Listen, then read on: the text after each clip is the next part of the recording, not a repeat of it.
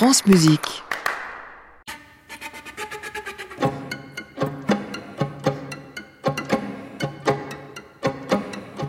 Bonsoir et bienvenue dans Création mondiale, la coda du feuilleton qui a déroulé sa matière sonore cette semaine sur France Musique, fragment après fragment.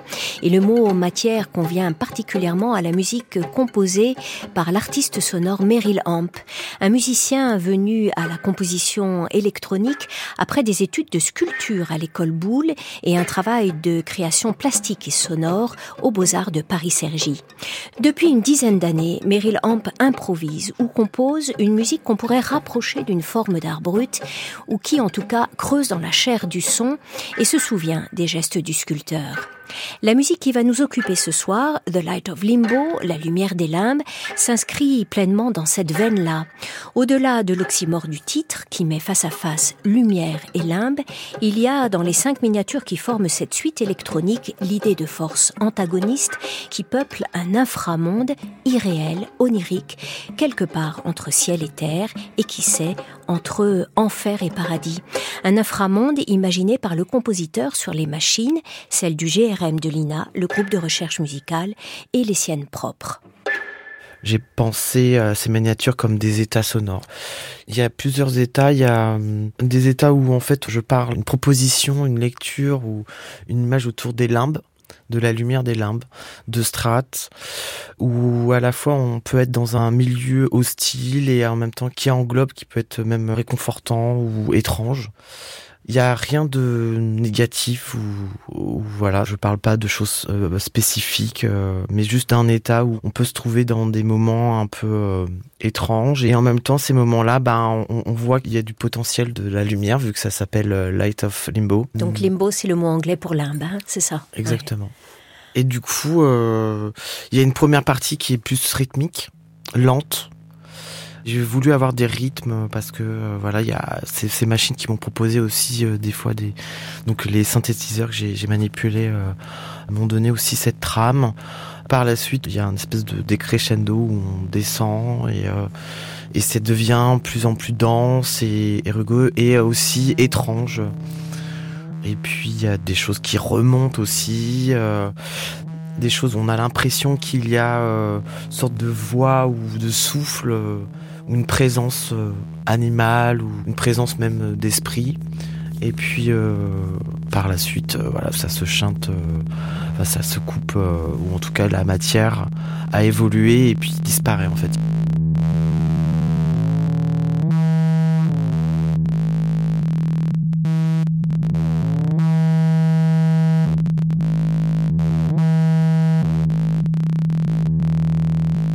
J'ai eu aussi l'image d'une rivière, en fait, euh, une petite rivière qui... Ben, les limbes, c'est à la fois quelque chose qui est très bas. Moi, les limbes, ça me fait penser à l'aframonde. Ça me fait penser aussi aux Mayas, avec les cénotés qui, voilà, qui, où ils faisaient des, prières et des choses où, en fait, l'eau est quand même quelque chose qui, à la fois avance, euh, rétrécit à, à mesure aussi de la dynamique et s'amplifie. Euh, se superposent. Donc euh, il y a aussi ces questions de courant et le courant énergétique des synthés, la superposition.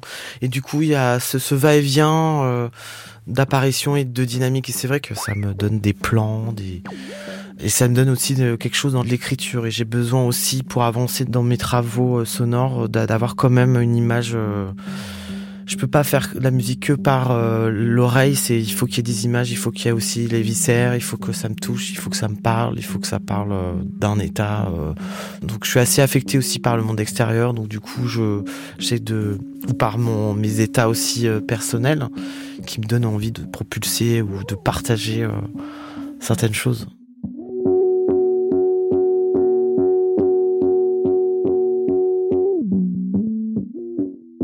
Jeu d'apparition et de disparition, jeu de lumière et d'ombre, voici The Light of Limbo, composition électronique de Meryl Amp.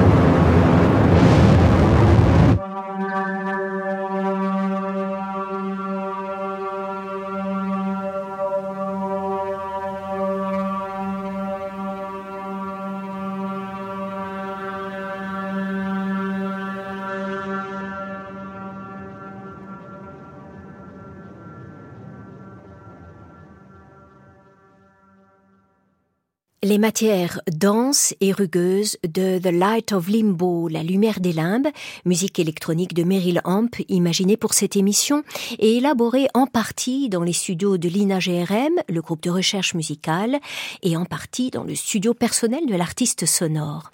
En écoutant cette musique bruiteuse, proche de la noise, pleine de palpitations et de battements dont on ne sait si ce sont ceux des machines ou ceux d'humains perdus dans le maelstrom, dans les limbes, j'avais à l'esprit les univers d'entre-deux-mondes de certains romans d'Antoine Volodine.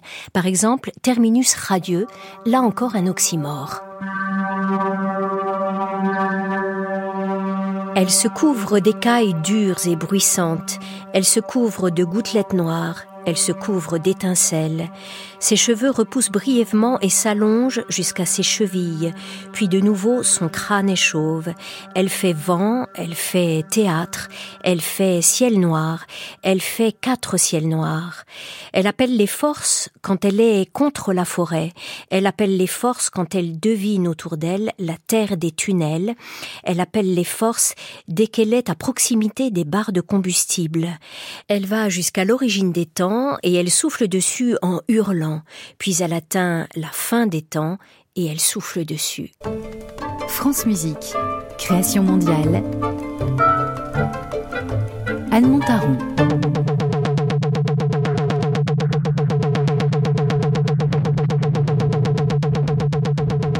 Le moment est venu d'entrer dans l'atelier de l'artiste sonore Meryl Amp et d'en apprendre davantage sur ce qui l'anime lorsqu'il compose et improvise, car Meryl Amp est aussi performeur.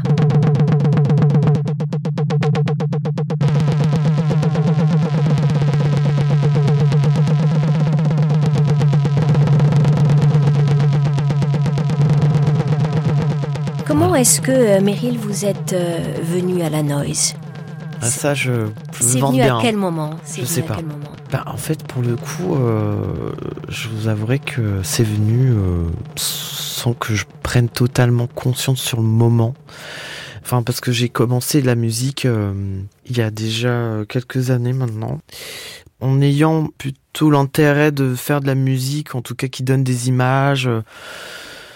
Euh, plutôt bon, j'ai commencé sur vraiment sur la musique électroacoustique hein. c'est-à-dire euh, je enfin ou musique concrète mais euh, vraiment avec des outils quand j'ai commencé j'avais un ordinateur et puis un micro un enregistreur que je donc j'enregistrais des choses de la vie de tous les jours et j'avais mon ordinateur qui me permettait de couper de, de mettre des effets c'est comme ça que j'ai commencé vraiment mes recherches et mes envies et finalement, c'est vrai que j'utilisais des, des, choses qui rassemblaient un peu euh, bout à bout. On, disait que ah, tu fais de la noise, moi je disais bah non, pas forcément. Vous n'en écoutiez pas par exemple de la noise à l'époque À l'époque, non, je connaissais pas forcément ce, ce mmh. type-là.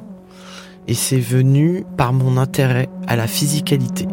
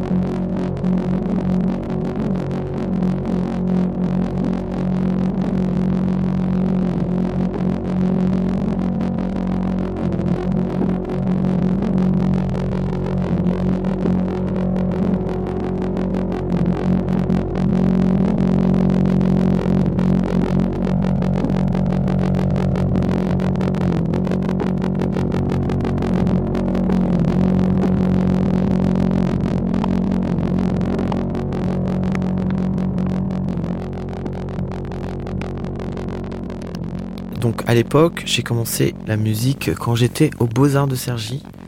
Parce qu'il faut dire que vous êtes sculpteur. C'est ça. À la base, Meryl. C'est ça. sculpture sur bois, c'est ça? Exactement. Donc j'ai un parcours plutôt de métier d'art. J'ai fait euh, de la sculpture sur bois à l'école Boulle. une formation de 5 ans. Ensuite, j'ai bossé dans le monde du spectacle, décor de théâtre, de cinéma. Et ensuite, j'ai repris euh, mes études aux Beaux-Arts de Sergi Pontoise. J'en avais besoin à ce moment-là. Euh, donc, en ayant ce parcours euh, aux Beaux-Arts, on avait cette possibilité, surtout le temps d'explorer plein de choses. Et moi, j'étais là pour le volume, installation volume, sculpture, et pour le son, parce qu'il y avait un pôle sonore. C'est comme ça que j'ai ah commencé à, voilà. Et pendant mon, mes études, j'ai dû rendre un mémoire, faire des recherches, puis expliquer ce que je voulais dire autour de la matérialité sonore dans l'art contemporain. Pour des gens qui se posaient des questions autour comment matérialiser le son à travers la matière, euh, que ce soit un phénomène sonore ou de la noise. Et la physicalité, ben ça on en parle beaucoup euh, dans la noise. Enfin, en tous les cas, euh, c'est quelque chose qu'on attribue au corps. Et c'est vrai que la recherche des subs, de superposition de fréquences, euh, de physicalité au niveau du corps que ça atteigne. Et du coup, ben voilà, c'est quelque chose qui me saisit depuis longtemps. Et euh, voilà, donc je, dis que je fais de la noise, mais je pense que c'est avant tout parce que je fais pas de, la noise wall, quand même il y a des choses qui se densifient. Voilà, il y a un rapport au micro, macro, donc il des oui, il y a des strates et donc il y a des, il y a des nuances à l'intérieur. Il y a des nuances, il y a des dynamiques qui, quand même, où on peut atterrir, enfin, descendre, remonter. Et euh, mais effectivement, euh, je suis totalement d'accord pour euh, l'étiquette de noise.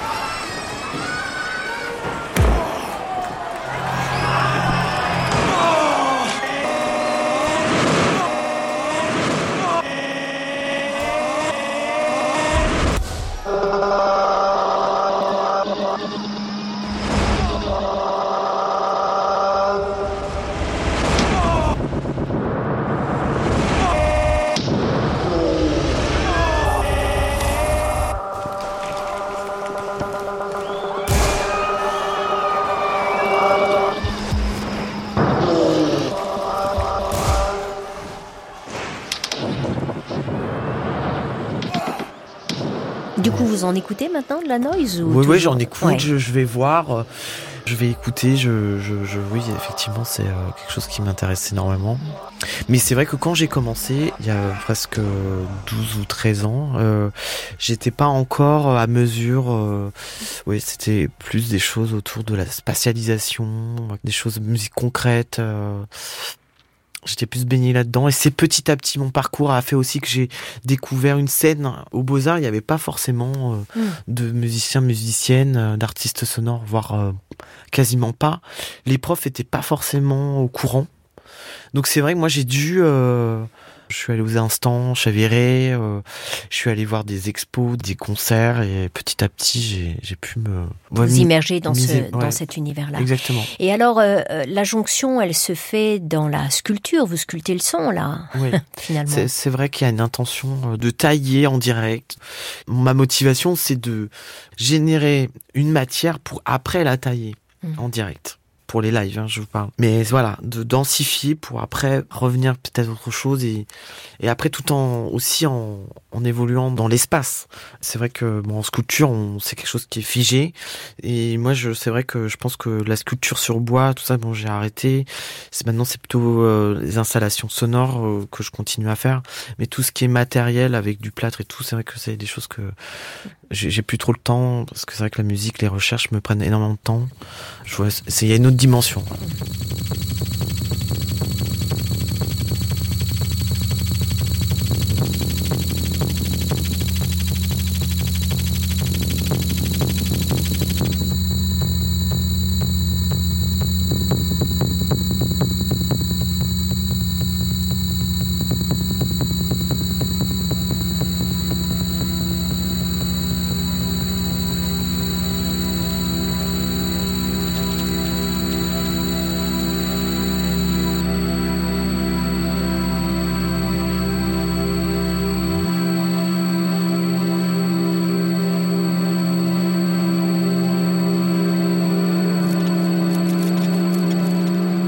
Alors vous parlez Mary Lamp de live et d'espace. Je vous ai entendu improviser euh, dans une grande grande église euh, à Strasbourg, là dans le cadre du festival euh, Musica. Euh, impressionnante église, impressionnant lieu d'ailleurs, espace incroyable, réverbe, incroyable, avec pas mal de gens couchés par terre ou assis sur des chaises. La performance live, vous avez commencé quand cette chose-là? Donc improviser avec vos machines, avec vos sons? J'ai commencé les concerts euh, il y a aussi quelques temps aussi par ordinateur voilà au début avec euh, ce que j'avais. Et petit à petit à mesure d'évoluer et puis pouvoir m'acheter aussi des machines parce que c'est vrai qu'à un moment donné euh, il y a aussi le coût euh, bah, j'ai complètement laissé l'ordinateur pour les machines il y a y a pas si longtemps. Improvisé totalement ça fait que trois ans l'ordinateur à un moment donné me je, je pouvais plus hein, l'utiliser euh, ou en tout cas euh, comme je l'entendais euh, pour m'investir totalement pleinement dans une écoute du présent ou mm. avec le, le, lieu aussi je, moi mes machines c'est comme un instrument de musique totalement comme un, un violoncelle qu'on accorde et hop, euh, j'avais besoin de ça et petit à petit j'ai trouvé des synthés, j'ai complémenté euh, mon setup comme je dis donc euh, tout ce que j'ai autour de moi et puis pouvoir jouer totalement mm. en live. Après, je vous avouerai que c'est aussi beaucoup d'investissement physique, donc c'est ça, ça me demande aussi de m'entraîner un peu pour connaître mes machines, quoi.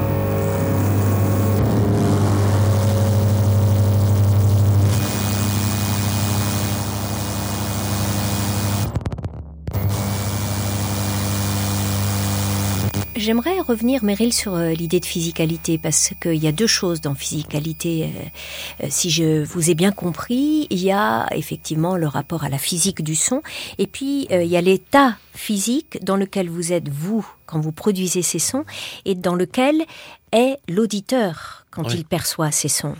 Oui, donc oui, c'est vrai que après c'est assez intime.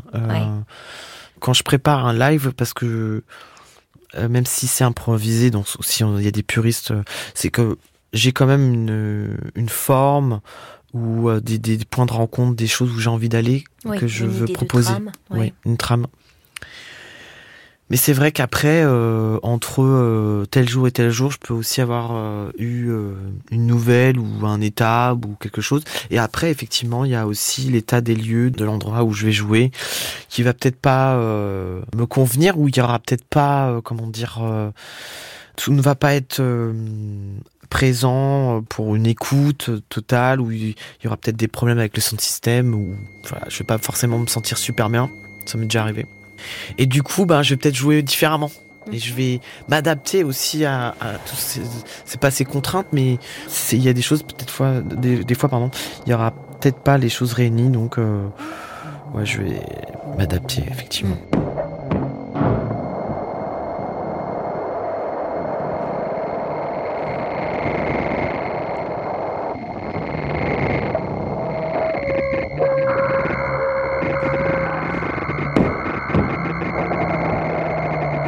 Quoi vous travaillez actuellement, Meryl? Eh ben, actuellement, je peux dire que je viens de terminer une pièce pour la Labie de Fontevraud, une pièce en multicanal.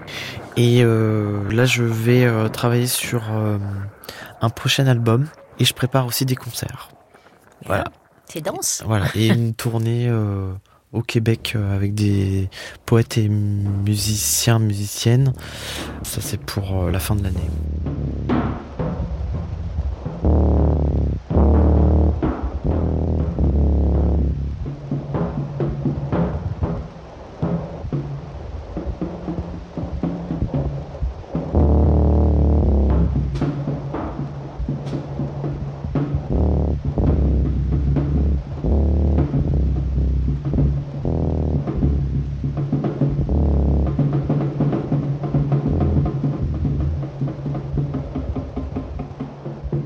Réalisation de cette émission Portrait Olivier Guérin avec Guillaume Ledu et Soisic Noël. Dimanche prochain, nous serons en compagnie de la compositrice Claudia Jens Rocaro à la faveur de la rediffusion intégrale de sa suite de miniatures pour soprano et ensemble instrumental Gradual Abruptness. Début du feuilleton demain lundi 13h30 sur France Musique. À réécouter sur francemusique.fr.